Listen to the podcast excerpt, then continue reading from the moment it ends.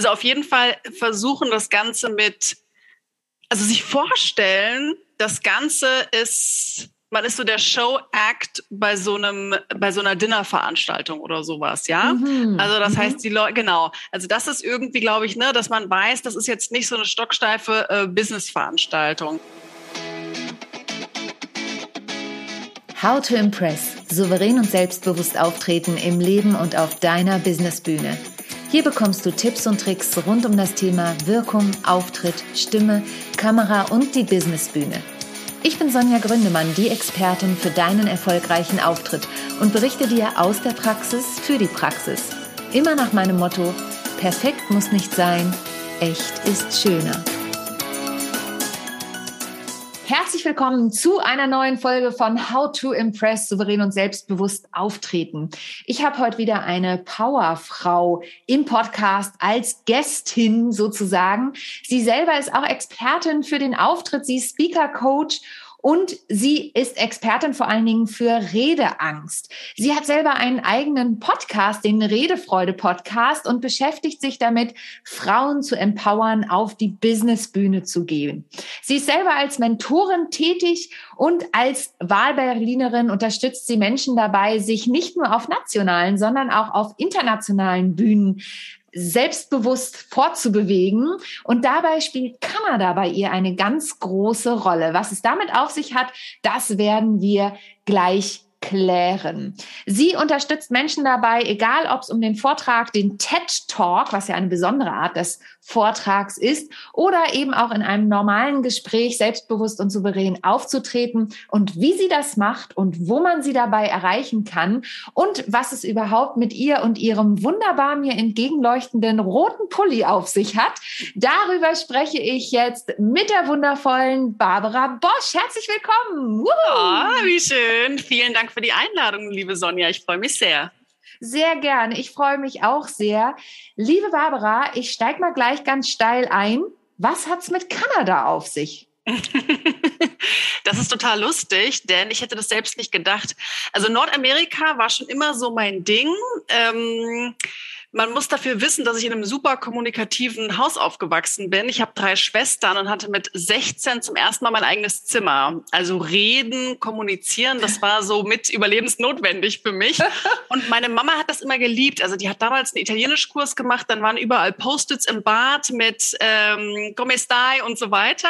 Also das war immer schon da. Italien und das andere Land, äh, was in meiner Familie immer schon super spannend war, waren die USA. So. Mhm. Und so war ich äh, das erste Mal während der Schulzeit in den USA gewesen. Da war ich 17 und dann für ein Jahr als Au pair nach dem Abi, während des Studiums zweimal. Also ich war insgesamt über vier Jahre in den USA und habe dann aber einen Mann aus Kanada getroffen, ja. Steven, den ich dann äh, auch geheiratet habe. Und ähm, so bin ich dann quasi noch mal ein bisschen nördlicher, habe ich mich orientiert und äh, bin deshalb jetzt riesiger Kanada-Fan geworden und auch regelmäßig vor Ort. Und ja, so, so ist das mit, mit den lieben Kanadierinnen gekommen. Äh, voll schön, ja. Als wir das erste Mal Kontakt hatten, warst du nämlich gerade auf dem Weg nach Kanada oder über Weihnachten warst du ja, glaube ja. ich, in Kanada.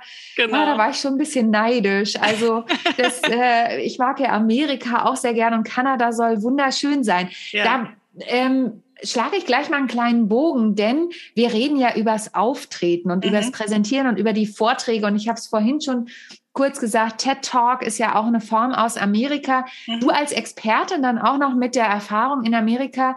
Was unterscheidet denn aus deiner Sicht die Speaker in Amerika von den Speakern in Deutschland. Kannst du da einen Unterschied feststellen und auch betiteln?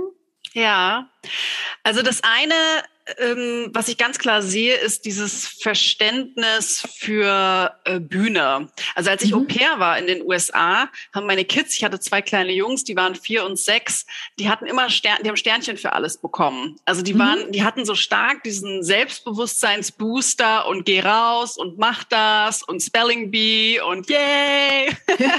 irgendwie so dieses mit begeistern. Und ähm, ich glaube, die hatten schon immer irgendwie eine relativ kurze Aufmerksamkeitsspanne. Also das, was man man sagt, da muss irgendwas mit Neugierde drinne sein. Sonja, ich habe ähm, eben noch mal geguckt, was du für tolle Podcasts hattest. Du hattest vor kurzem den zum Thema Cliffhanger. Ne? Also mhm. äh, wie, wie schaffen wir das? Und ich habe das Gefühl, durch die Art und Weise, wie die Menschen da aufwachsen, da ist so ein bisschen dieses ähm, Entertainment, the show must go on. Das ist mhm. von Anfang an mehr dabei, dieses Selbstverständnis auf die Bühne zu gehen und dadurch auch ein bisschen weniger die Angst und auch ein bisschen weniger dieses Steife, ne? Mhm. Ähm, was es bei uns auch so gibt. Also das würde ich sagen auf jeden Fall. Ähm, und auch diese Grundeinstellung, habe ich noch nie gemacht, könnte spannend sein. Ja, also ich ah. habe auch, ich habe mhm. in Deutschland ist es so, du hast ein Diplom, ein Zertifikat, dann kannst du es, egal ob mhm. du es kannst oder nicht. Und wenn nicht, kannst du es halt eben irgendwie nicht. Und in ja. den USA, ich weiß, mein erster Job dort, ich habe drei Sachen gemacht, die ich noch nie vorher gemacht hatte. Da haben die gesagt, Barbara, das, jetzt machst du mal hier eine kleine, ähm, wie ist dieses äh, Fotobearbeitungsprogramm? ähm, Photoshop, Photoshop. Machst, genau, mhm. machst mal hier, da, machst du mal so ein Three-Hour-Training, okay, yes, now you go und make the newsletter. Und irgendwie, das ist halt so ein ganz, ein ganz anderer äh, Ansatz, ne? Also was so das Lernen betrifft, das Selbstverständnis, sich selbst zu präsentieren und auch, dass das, das Entertainment mit ins Business darf und gehört. Oh ja, mehr Entertainment ins Business, das sage ich ja immer, das ist so ein bisschen meine Mission. Mhm. Und, und eine Geschichte, die mir dazu immer einfällt, die erzähle ich auch immer wieder gern, weil du es gerade angesprochen hast. Die Amis sind ja irgendwie hier, lass, probier mal was aus. Mhm. Da ist es auch mehr so, in Deutschland, du hast es eben so schon gesagt mit den Diplomen, du kannst nur das, wenn du wirklich ein Diplom hast. Aber in Deutschland geht man ja sogar noch weiter. Also ich bin ja beispielsweise ausgebildet in Schauspiel, Gesang und Tanz, abgesehen mhm. von, äh, von BWL-Studium und Bank und so. Ähm, jetzt, wenn wir mal allein in den künstlerischen Bereich gucken, gut, als Tänzerin würde ich mich selber nicht engagieren, ja, da bin ich eher Elefant als Gazelle. Aber in Deutschland ist es ja so, und da habe ich mal ein interessantes Interview mit Jasmin Wagner alias Blümchen gelesen. Mhm wo sie sagte, ja, in Deutschland ist das Problem, die Menschen denken, du kannst nur eine Sache richtig gut. Wenn mhm. du was Zweites auch noch kannst, dann äh, kann beides nicht richtig gut sein. Und in Amerika ist es total üblich, dass die Schauspieler auch singen können und äh, steppen, wie äh, mhm. hier der von äh, Pretty Woman, mir fällt immer der Name nicht ein. Ähm, der den Hauptdarsteller in Pretty Woman, der, der steppt auch bei, äh, bei na, Chicago zum Beispiel. Ne? Also da ist das viel natürlicher. Warum glaubst du, sind wir Deutschen nicht mutig genug, dieses Schema mal so ein bisschen zu brechen und eben mehr Entertainment auf die Bühnen zu bringen, auf die Businessbühnen? Das liegt in unserer Geschichte. Das ist total spannend, denn bevor ich in diese komplette Speaking-Welt eingetaucht bin und mich vor fünf, sechs Jahren selbstständig gemacht habe.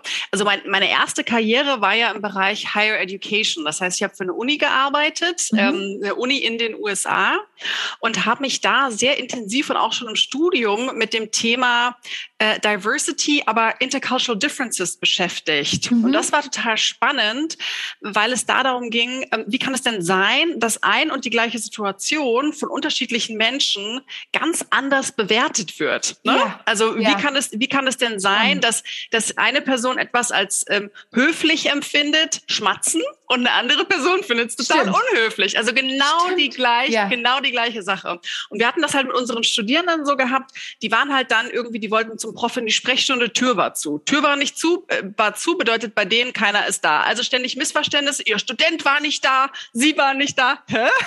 ja, also irgendeiner hat ein anderes Skript. Also es gibt so diese ganz, ähm, diese ganz großen Unterschiede und diese Unterschiede, das äh, ähm, äh, basiert auf Werten und Dinge, die wir in der Geschichte erlebt hatten. Und wenn man sich mal ähm, anschaut, wie was so die letzten äh, 500 Jahre in Deutschland passiert ist und in den USA. Ne? Also diese doch im Vergleich sehr junge Geschichte in den USA. Da sind Leute, die sowieso mutig waren, ausgewandert. Und die waren mhm. dann einfach da und die wussten gar mhm. nicht, wie es läuft. Das heißt, die mhm. mussten kreativ sein. Die haben sich auf einer großen Fläche ausgebreitet. Das heißt, die mussten irgendwie ähm, miteinander verhandeln und kommunizieren, damit die überhaupt überlegen, überleben können. Also das heißt, dieses, dieser ganze äh, Mythos, aber auch das tatsächliche Erleben wurde wurde daraus natürlich Überlebensstrategien, Kommunikationsmiteinander, Umgehensstrategien entstanden. Und die übertragen wir natürlich bewusst, unbewusst immer auch auf die nächste Generation, auf die Kinder. Und bei mhm. uns in Deutschland ähm, ist das ja anders. Also unser System funktioniert nur, ich sag mal Thema Bahn, da sind ja die regen die Leute sich auf, wenn es mal ein, zwei Minuten später ist, ja. Also das damit das ganze System funktioniert, mit so vielen Menschen auf so einem kleinen Raum, ist ja in den USA genau andersrum. Und in Kanada ja noch mehr. Kanada hat mhm. ja, weiß was ich, 35 Millionen Leute auf ähm, 500.000 mal Deutschland, ja, so quasi. Ja. Ähm, und damit das bei uns funktioniert, brauchen wir halt total klare Absprachen, ganz viel System, ganz viel Organisation. Das gibt uns das Gefühl von Sicherheit und die Dinge funktionieren. Ne? Und damit diese Systeme ähm, auch festgehalten werden. Deswegen gibt's ja auch diese DIN, DIN-Norm und so weiter mhm. und so mhm, fort. Mhm. Und das überträgt sich dann auch auf Verträge und Urkunden und irgendwie ja, dieses System, was uns das Gefühl von so kann's laufen, so funktioniert, so wissen alle genau, was zu tun ist und wer was kann und wer wie eingesetzt werden kann. Also ich glaube, es ist tatsächlich dieses äh, diese, diese kulturellen Überzeugungen, die aufgrund der geschichtlichen Begebenheiten und so weiter gekommen sind. Ne? Und deswegen sind wir halt so ein bisschen ähm, ja, im Vergleich, ist ja immer alles im Vergleich, aber eher irgendwie verkopfter, eher so top organisiert, aber ein bisschen langweilig und ein bisschen dröge. Ja, ich, äh, ich musste gerade sehr lustig an eine Geschichte denken, die ich erlebt habe, als ich im Eventbereich tätig war als Projektmanagerin, mhm. weil du das Wort Schmatzen gerade gesagt hast, mhm. weil ich da eine ähm, chinesische Delegation, das ist jetzt ein bisschen kompliziert. Für einen Kunden habe ich eine chinesische Kochdelegation in einem Restaurant in Genf betreut, mhm. das eigentlich ein italienisches Restaurant war, das wir in ein chinesisches umgewandelt haben. War eine total verrückte Zeit während der SIHH für ähm, Mont Blanc war das. Die haben da Kunden eingeladen, damit die da mhm. essen konnten. Und das war total nett eigentlich gemeint von den Chinesen. Die haben halt immer, bevor sie das, Abend an, das Abendessen angerichtet haben für die Kunden, natürlich alles vorbereitet und so und haben dann an einem großen Tisch gegessen. Mhm. Und haben mich auch immer gefragt, ob ich mitessen möchte. Und ich habe immer gesagt, nee, ich habe gerade gefrühstückt, egal ob es gestimmt hat oder nicht, weil die natürlich unglaublich geschmatzt haben, weil das eben bei denen dazugehört. Und hinterher sah die Tischdecke aus wie Sau, die wurde einfach zusammengepackt und weggebracht. Ähm, aber das ist eben genau das, was du gerade sagtest mit der Kultur. Mhm. Und jetzt bist du ja da wirklich Expertin, auch eben für so internationale Geschichten.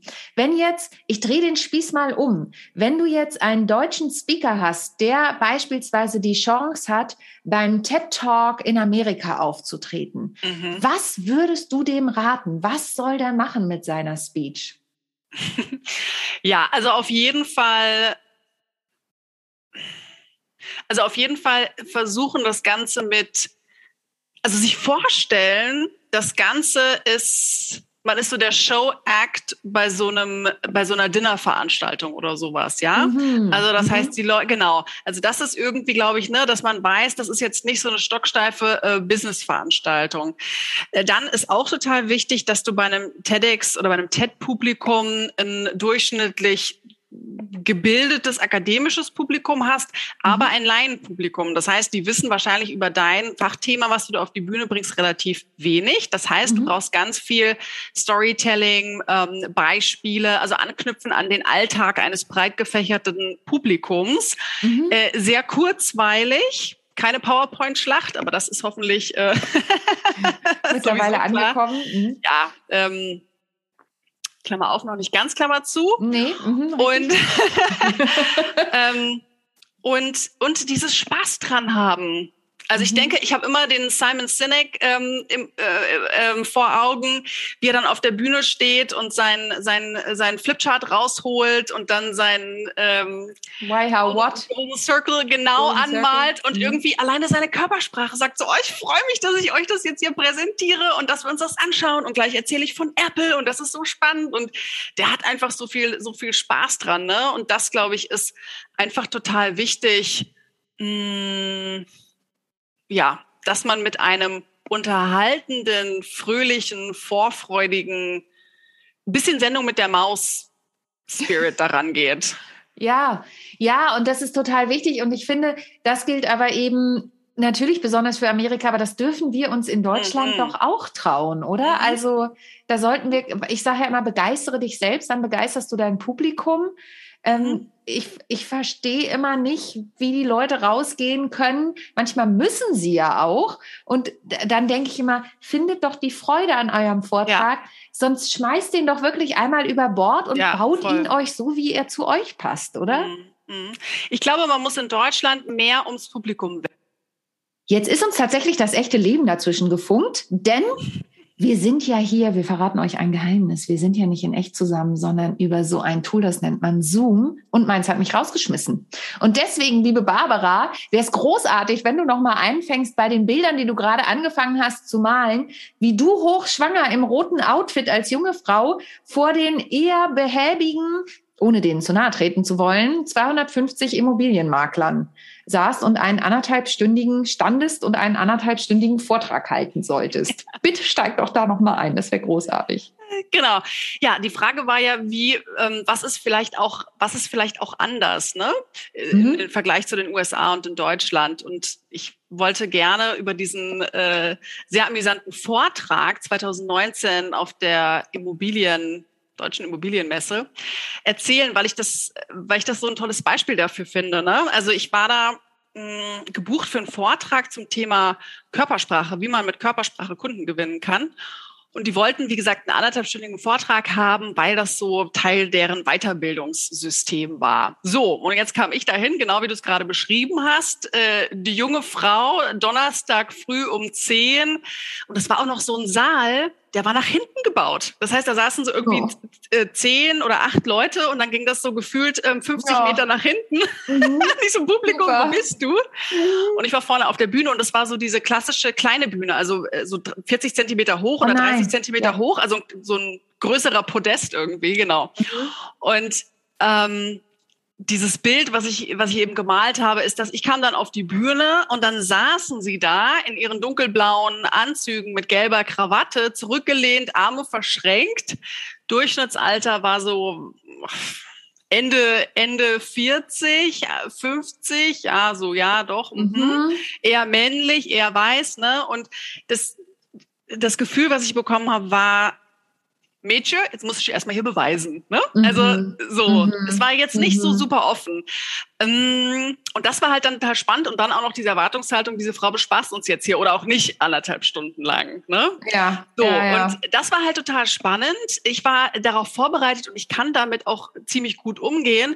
Ähm, aber im Vergleich dazu waren meine Auftritte und alles, was ich davor, äh, was ich in den USA schon gemacht habe, anders. Da war das Gefühl, was ich als Speakerin auf der Bühne bekommen habe, eher dieses ähm, We're curious, we're excited you're here, we want to know what you got for us. Und auch diese Erwartung, da kommt was qualitativ Hochwertiges, ansonsten wärst du ja nicht hier, aber ja. nicht dieses reservierte Zurückhalten, jetzt zeig erstmal hier, was du kannst, Mädchen. Ne? Und ja. das würde ich schon sagen, also ich glaube, das Publikum in den USA ist grundsätzlich offener, einladender, freundlicher. I know what you're talking about, würde ich jetzt an dieser äh, Stelle sagen, weil ich das natürlich auch immer wieder in Workshops erlebe ähm, das kennst du wahrscheinlich auch, wenn du von einem Unternehmen gebucht wurdest. Mhm. Und es gibt auch eine Versicherung, bei der ich immer wieder ähm, tätig bin. Da muss ich dann genau das Sheet ausfüllen, was sind jetzt die Lernziele und so weiter. Und dann kriegen die am Ende eben auch solche Credit Points. Mhm. Und, äh, und die kommen wirklich morgens. Ich, ich weiß noch, ich habe mal ein, ein, Seminar zum Thema oder ein Workshop zum Thema Generation Z gegeben, mhm. also die junge Generation, ne, und äh, als Kunden werben den Workshop äh, gebe ich nicht mehr. Also das war ist schon ein bisschen her.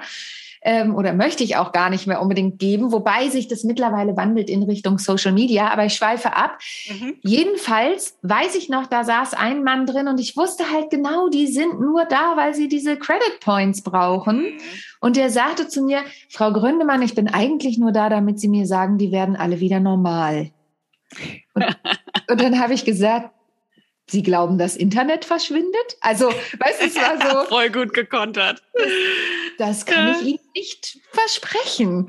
Ja. Und es war dann wirklich so, dass die Gruppe ihn auch eingedammt hat und die anderen hatten alle Spaß. Ne? Und die Gruppe hat irgendwann, weil er so schlecht gelaunt war, zu ihm gesagt, äh, wenn du das hier nicht willst, dann geh doch bitte. Du versaust die Stimmung so ungefähr. Ne?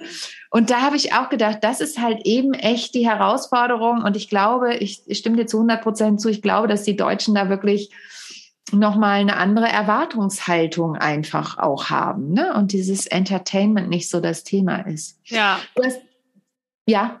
Ja, ja, und mir ist eben noch eingefallen, ich habe letztens wieder einen, einen äh, Talk gesehen, irgendwo in den USA, eine Businessbühne. Mhm. Und ich weiß nicht mehr genau, worum es ging, aber der Mann ist auf die Bühne gegangen und hat erstmal ein Foto von seinem Kind gezeigt. Und das ja. sind auch so Momente, wo ich so das Gefühl habe, das könnte auch schwierig werden, ne? weil erstmal Kinder ist ja privat und dann wieso überhaupt und passt ja gar nicht. Der hat dann mhm. sehr schön die Kurve gekriegt und ähm, hat dann von einem Erlebnis mit seinem Sohn erzählt, was ihm dann fürs Business äh, etwas gelehrt hat. Aber mhm. ich glaube, das ist auch sowas, gerade für den Einstieg, ne, man kann ja, man kann ja super gut mit einem Foto, mit einem, mit etwas Visuellem einsteigen. Mhm. Aber ich glaube, das ist etwas kulturell betrachtet, da würde man vielleicht eher wäre jetzt so meine Hypothese, ein bisschen so, wie heißt das hier, ähm, Augenbrauen runzeln, Stirn mhm. runzeln, mhm. erstmal so auslösen, so, hm, was macht denn der jetzt hier und was will denn der damit und so. Also ich glaube, das ist auch anders.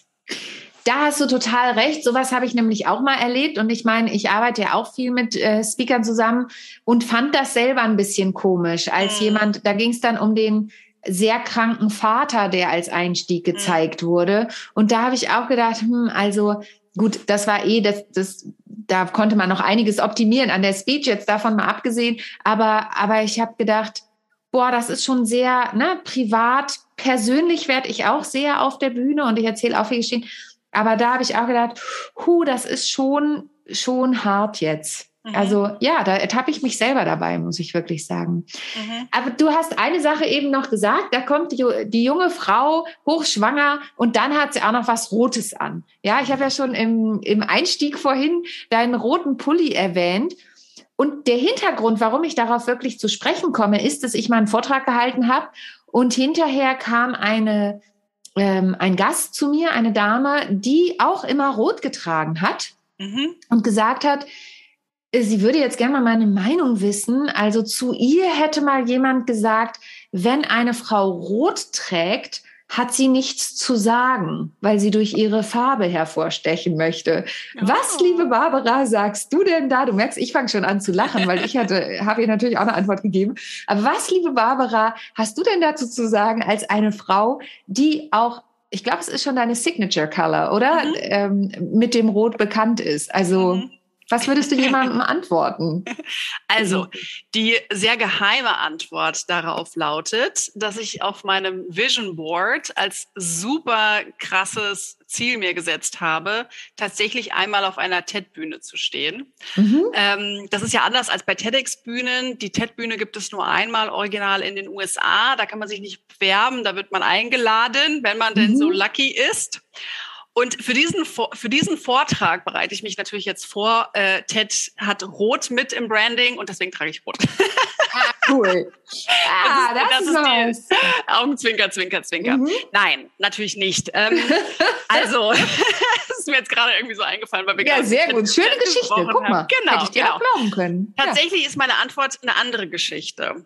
Als ich mich selbstständig gemacht habe oder so kurz davor stand, habe ich gedacht, jetzt muss ich ja super seriös ähm, wirken, damit ich dann auch mhm. potenzielle Kundinnen überzeuge und bin zu äh, Pik und Kloppenburg ähm, gelaufen, dort in die exklusive Abteilung, äh, habe meinen Weg dorthin gefunden und habe mir einen dunkelblauen Hugo Boss Anzug gekauft, mhm. weil ich dachte, das wäre jetzt irgendwie gut so. So, mhm. der hing dann bei mir erfolgreich im Schrank, mhm. jahrelang. Ich glaube, mhm. ich hatte den zu einem Vorstellungsgespräch an. Ähm, warum? Weil ich mich darin überhaupt nicht wohlgefühlt habe. Mhm. Ne? Und mhm. ähm, damit verbunden ist eine ganz wichtige Erkenntnis, die ich gewonnen habe und die ich auch immer wieder meinen Klienten und, und Klientinnen vermitteln möchte.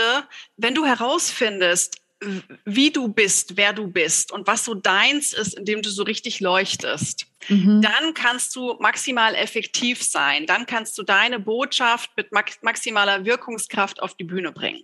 So, mhm. jetzt gibt es Leute, die finden das total doof. Ja, ich ja. ähm, habe gerade einen Post in Planung, der wird starten mit Barbara, du bist so amerikanisch. Wir hatten ja schon das Thema USA. Mhm. Ich habe das, ich habe das wirklich häufig als Kritik bekommen. Barbara, du bist so amerikanisch, du bist irgendwie mhm. laut, du bist so ein bisschen ähm, bubbly, ja, ein bisschen too much.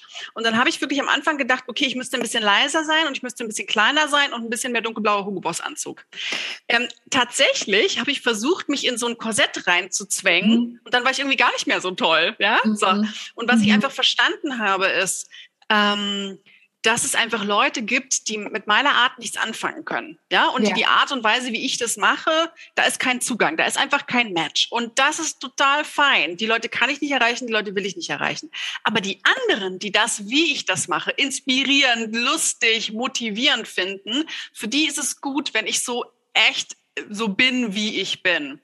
Und ähm, ich trage mittlerweile auch diesen Hugo Boss Anzug, aber in Kombination mit Sneakern und mit meinem ja. Hallo Redefreude T-Shirt. Und also ich habe den so für mich jetzt mittlerweile integriert, dass der einfach passt. Und dieses Rot, darin fühle ich mich wie eine ähm, wie eine, ich weiß es gar nicht, wie eine Flamme so ein bisschen. Also irgendwie das ja. unterstützt so diese Energie und das, was ich ausstrahlen möchte. Ich fühle mich darin richtig wohl, wie manchmal die Menschen sagen, in meiner Kraft.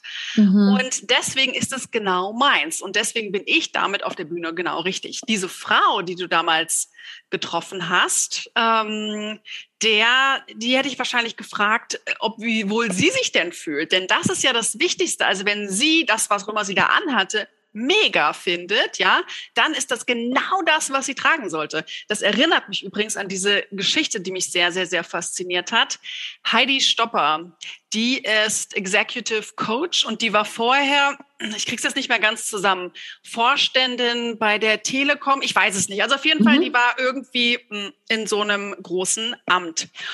Und ich weiß noch ganz genau, sie hat auf einer Veranstaltung in Berlin mal die Geschichte erzählt. Es war eine äh, Veranstaltung, es ging um Female Empowerment. Und als sie diese Rolle angetreten hat, da ist ein Kollege, Freund auf sie zugekommen, hat gesagt, Mensch Heidi, morgen ist ja dein erster Tag. Ähm, ich wollte dir noch mal so einen Tipp mit auf den Weg geben. Das ist ja eher so eine gesetztere, bisschen konservativere Männerrunde. Und einfach so als kleiner Tipp, damit du da gut reinkommst, würde ich dir auch empfehlen, ein bisschen was konservativeres, gesetzteres anzuziehen. Mhm. Heidi hat sich gedacht, sehr gut, ist dann am nächsten Tag dort aufgeschlagen in ihrem mega pinken Kostüm. Ja? Yeah. Und, und hat dann erstmal gesagt, so, Freunde der Nacht, ähm, das bin ich und so können wir auch gut miteinander arbeiten. Ne? Und das ist wirklich etwas, äh, also ähm, das ist völlig egal, ob irgendein Mensch denkt, dass Rot irgendwie was bedeutet. Also ich kann, ich kann dir ganz ehrlich sagen, ein Problem damit, dass Leute dachten, dass ich nichts zu sagen habe oder mangelnder Präsenz, das war nie mein Problem. Ja? Nee. Ähm, und das hat sicherlich auch was mit meiner Größe, ich bin 1,82 äh, zu tun und mit meiner Persönlichkeit, aber es ist, ist es mein Auftreten und es ist vor allen Dingen auch das Selbstverständnis, mit dem ich das heute mhm. mache. Ja? ja? Und dann kannst ja. du alles tragen. Ich habe eine ich habe eine Business Stylistin hier, die ähm, aus Berlin, die Maren Asmus. Und wenn man mal bei der auf die Webseite geht, auf ihr Profil, was die für mega verrückte, crazy Outfits hat. Ähm, da sagen manche Leute, das ist Berlin. Ich sage, das ist geil und das ist total authentisch.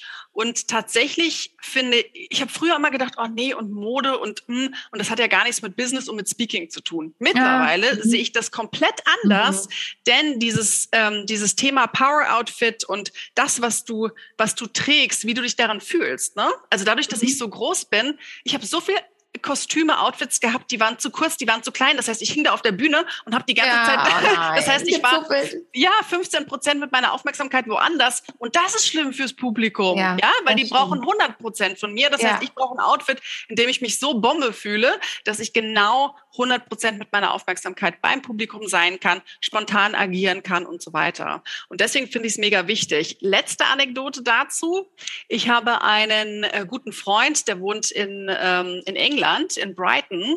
Und sein Freund John ist Schmuckdesigner. Ja. Und der hat mir ein Foto gezeigt von einer riesengroßen, bunten Kette. Also das ist fast schon wie so ein Schild, Medaillon, irgendwas, was man sich so umhängen kann. Und der hat mir das erzählt, der hat gesagt, Barbara, wenn Menschen diese Kette tragen, das macht was mit der Präsenz. Die Schultern gehen nach hinten, nach unten, der Brustkorb öffnet sich, die Menschen nehmen Raum ein. Und das hat mich so fasziniert. Diese mhm. Geschichte von John ist so bei mir hängen geblieben. Und ich bin fest davon überzeugt, wenn du das findest, indem du dich richtig wohlfühlst und wo du das Gefühl hast, jetzt habe ich den Bam, den ich möchte, und der mhm. kann mal lauter, mal leiser, mal mehr blau, mal rot, mal grün sein, dann ist genau richtig.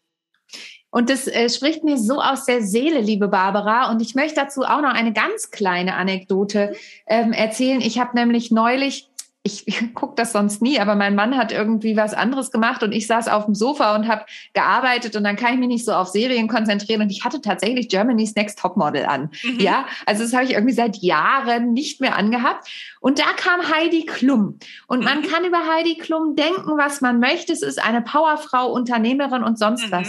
Und dieses Outfit, was sie anhatte, das war so unmöglich auf den ersten Blick. Das war irgendwie mega bunt, hatte riesen Puffärmel.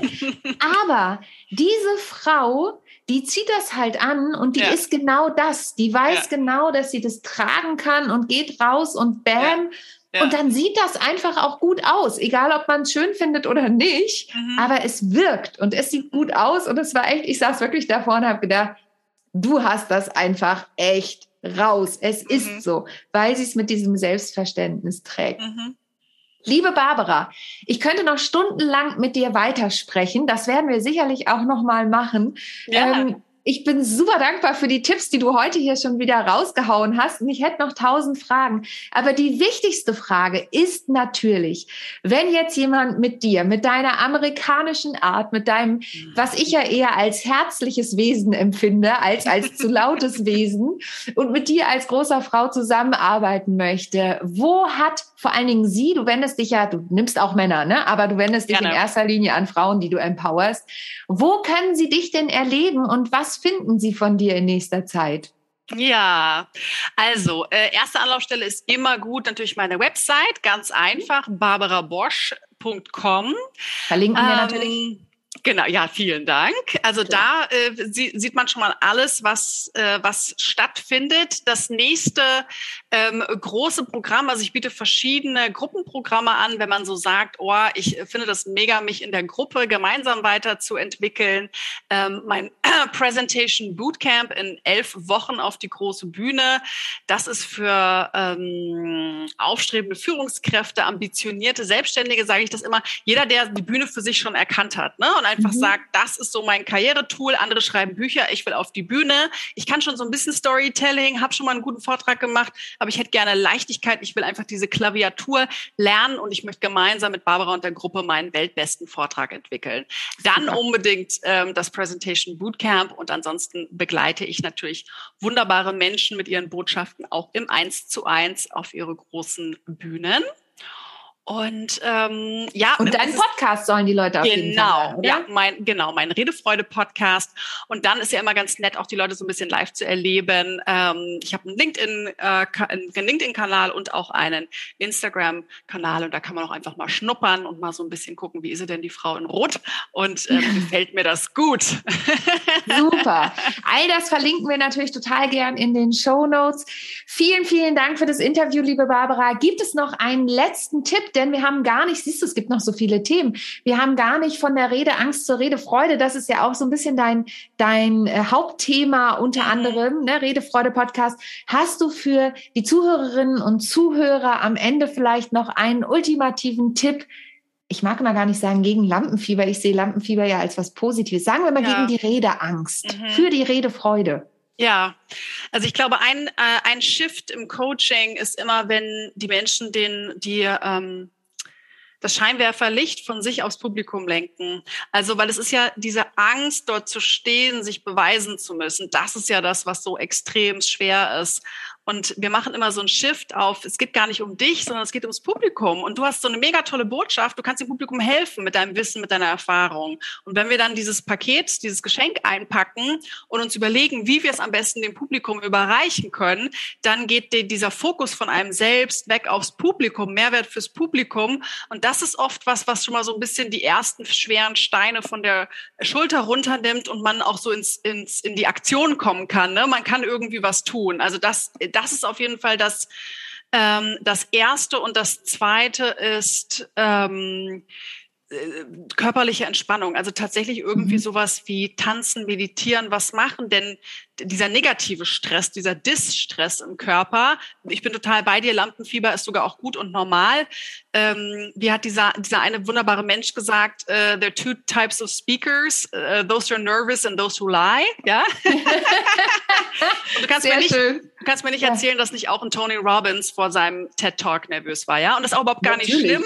Ähm, Adrenalin ist ja auch ein äh, guter Energy Booster für uns. Aber wenn es zu viel wird, wenn es uns hemmt, auf die Bühne mhm. zu gehen, da fängt die Redeangst an. Und dagegen kann und sollte man ähm, mit ganz viel Liebe gesagt äh, unbedingt was machen. Und ich da hilft, ist diese körperliche Anspannung ähm, loszuwerden. Also tatsächlich Sport machen, tanzen, was auch immer, meditieren, um das mal irgendwie auch rauszubekommen, ne? dass man auch wieder so mental und körperlich in so einen Zustand kommt, wo man auch wieder nach vorne blicken kann. Ja, total schön. Ja. Vielen, vielen Dank, liebe Barbara. Das ja, waren nochmal tolle gerne. Tipps zum Abschluss. Und äh, danke, dass du hier warst. Danke, dass du da draußen zugehört hast. Und wenn dir die Folge gefallen hat, dann erzähl es natürlich weiter, teils in deinem Net Netzwerk, bewerte es bei iTunes und Co. Und folge natürlich unglaublich gern der wunderbaren Barbara Bosch auf ihrer Homepage. Schau sie dir an und folg ihr bei LinkedIn und Instagram und stell dich mit ihr, stell mit ihr den Kontakt her, wenn du dich auch für das Presentation Bootcamp interessierst oder für eine andere Zusammenarbeit. In diesem Sinne, liebe Barbara, dir noch einen sonnigen Tag nach Berlin aus Hamburg und ihr da draußen denkt immer daran, perfekt muss nicht sein, echt ist viel schöner. Bis zum nächsten Mal. Tschüss. Ich hoffe, die heutige Folge hat dir gefallen und du schaltest auch beim nächsten Mal wieder ein, wenn es heißt How to Impress souverän und selbstbewusst auftreten. Hinterlass mir gern eine Bewertung bei iTunes oder auch eine Rezension bei Google und vernetze dich mit mir auf den sozialen Medien, vor allen Dingen bei LinkedIn und Instagram bin ich aktiv. Über Weiterempfehlungen freue ich mich natürlich auch sehr und wenn du noch mehr über mich erfahren möchtest, dann abonniere einfach meinen Newsletter. Bis zum nächsten Mal. Tschüss.